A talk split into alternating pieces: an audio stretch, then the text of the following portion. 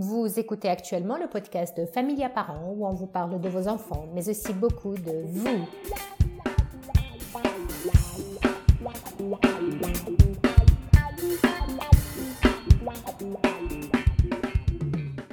Bonjour, je suis votre coach familial, Kausal Blibch-Sinewi, et ceci est le douzième épisode de mon podcast Familia Parents.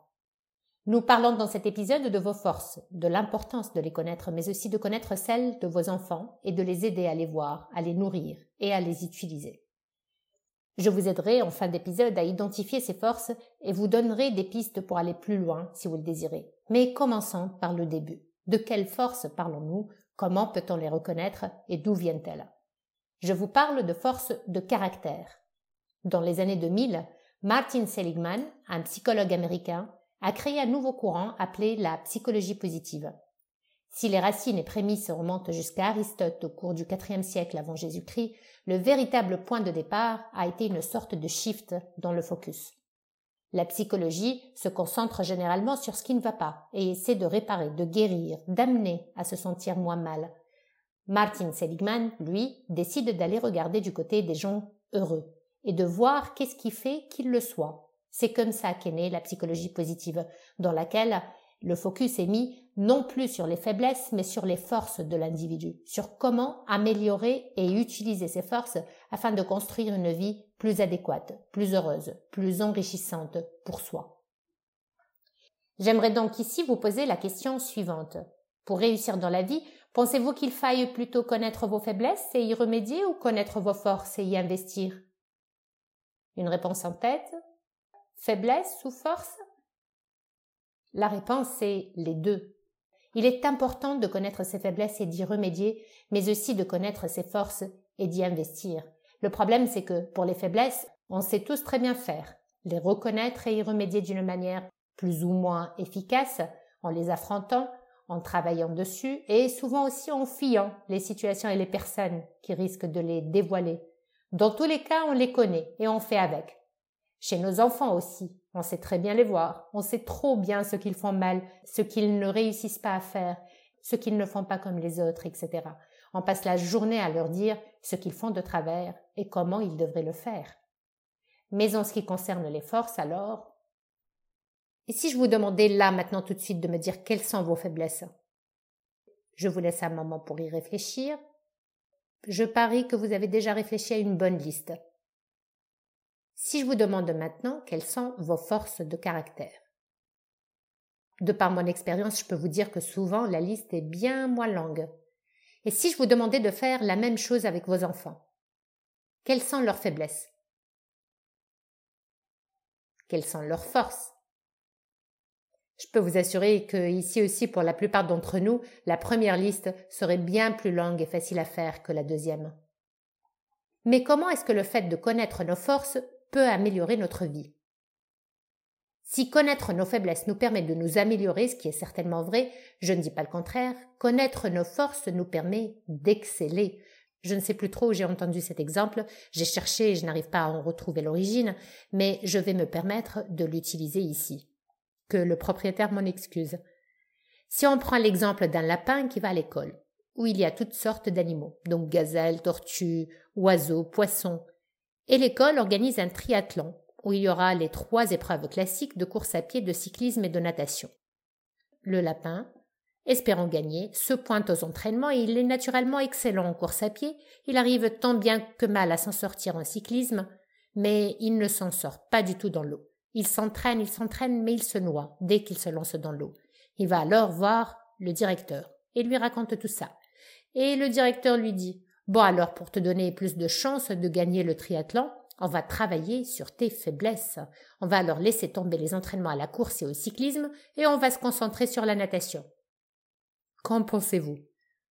Quelles sont les chances du lapin de gagner le triathlon maintenant? Oui, c'est exactement ça.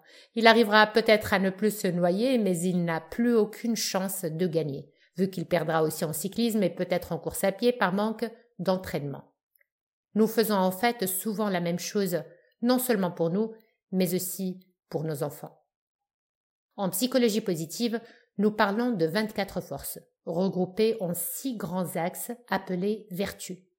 Je vais tout de suite en citer quelques-unes, mais vous trouverez la liste complète dans la description de l'épisode ou alors vous pourrez la télécharger sur notre site web.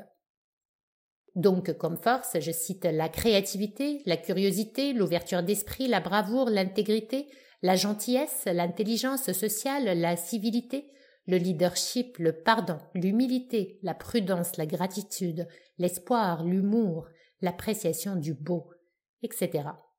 D'accord, vous me direz, mais comment les connaître alors? Je reviendrai plus tard sur cette question car c'est vraiment le but de cet épisode, mais pour l'instant, je vais me permettre d'abord de répondre à une autre question. Une fois que j'ai identifié mes forces, comment puis-je les utiliser? Car nos forces ne nous sont utiles que lorsque nous les utilisons. Les recherches prouvent d'ailleurs qu'il y a corrélation entre l'utilisation des forces de caractère et la motivation, la vitalité, la probabilité d'atteindre ses objectifs, ainsi que la confiance en soi et le bien-être global. Alors comment utiliser ces forces de caractère?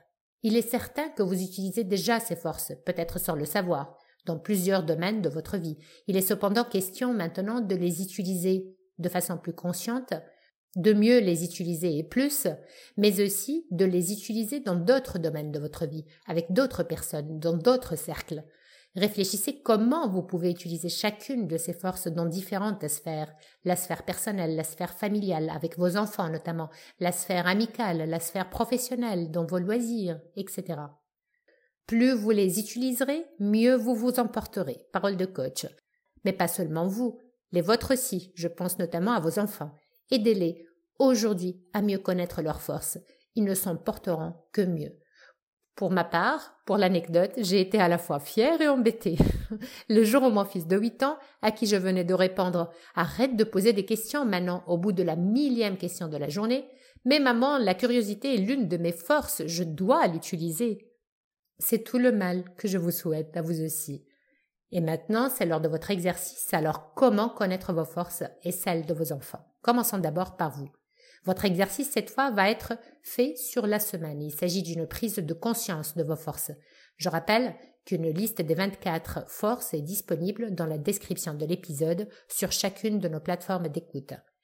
Donc, dès aujourd'hui et tout au long de la semaine, je vous demanderai de noter toutes les activités que vous faites et d'attribuer une note entre moins 2 et plus 2 à chacune de ces activités.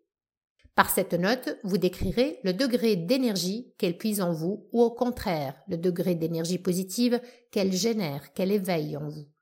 Si vous n'attendez que d'en finir avec l'activité en question ou si au contraire votre activité vous fait oublier le temps. Si elle vous fatigue et vous stresse encore plus quand vous êtes tendu ou plutôt que vous aimez et réussissez à la faire même dans cette situation-là. Moins 2 est donc la note qui correspond à une activité épuisante moralement et que vous n'aimez pas, que vous jugez inintéressante. Et plus 2 est une note que vous attribuerez aux activités les plus intéressantes, les plus valorisantes, les plus énergisantes pour vous. Ensuite, à la fin de la semaine, donc une fois que vous avez tout noté, regardez la liste que vous avez établie et trouvez les activités qui ont le plus créé d'énergie positive en vous. Choisissez-en cinq et posez-vous les questions suivantes. Quelle force, au pluriel, avez-vous utilisé durant chacune de ces activités?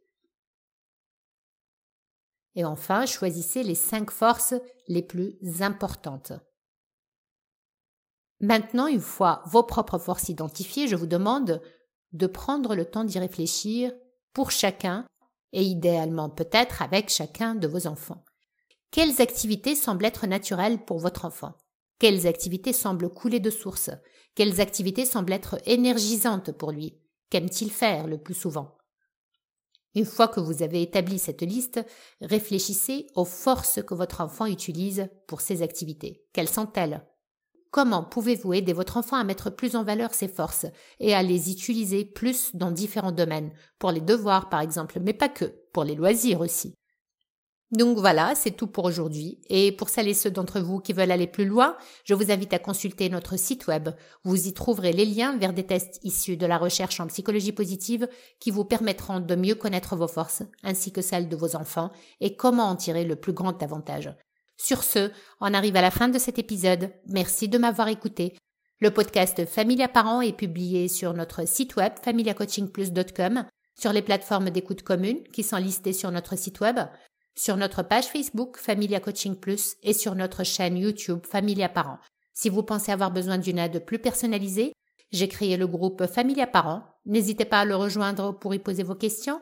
Et si vous voulez aller encore plus loin, n'hésitez pas à réserver une session privée avec moi à travers notre page Facebook ou sur notre site web.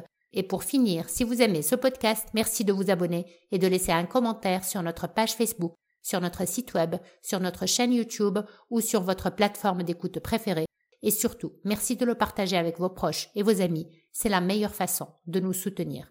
C'était votre coach familial, Kauthar Sinewi. N'oubliez pas de me rejoindre jeudi prochain pour un nouvel épisode du podcast Familia Parents. D'ici là, prenez soin de vous.